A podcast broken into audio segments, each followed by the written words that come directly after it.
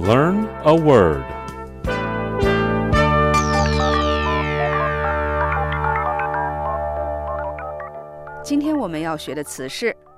hamstring.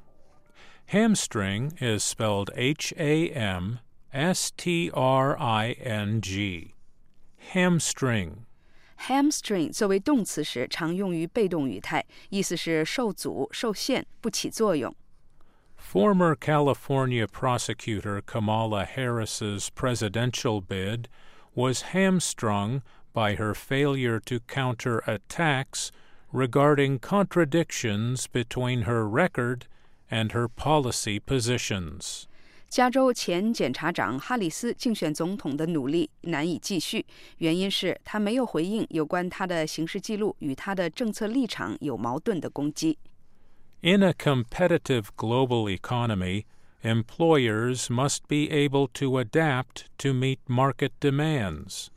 Unfortunately, high pension costs have hamstrung the ability to adapt for many companies and state and local governments.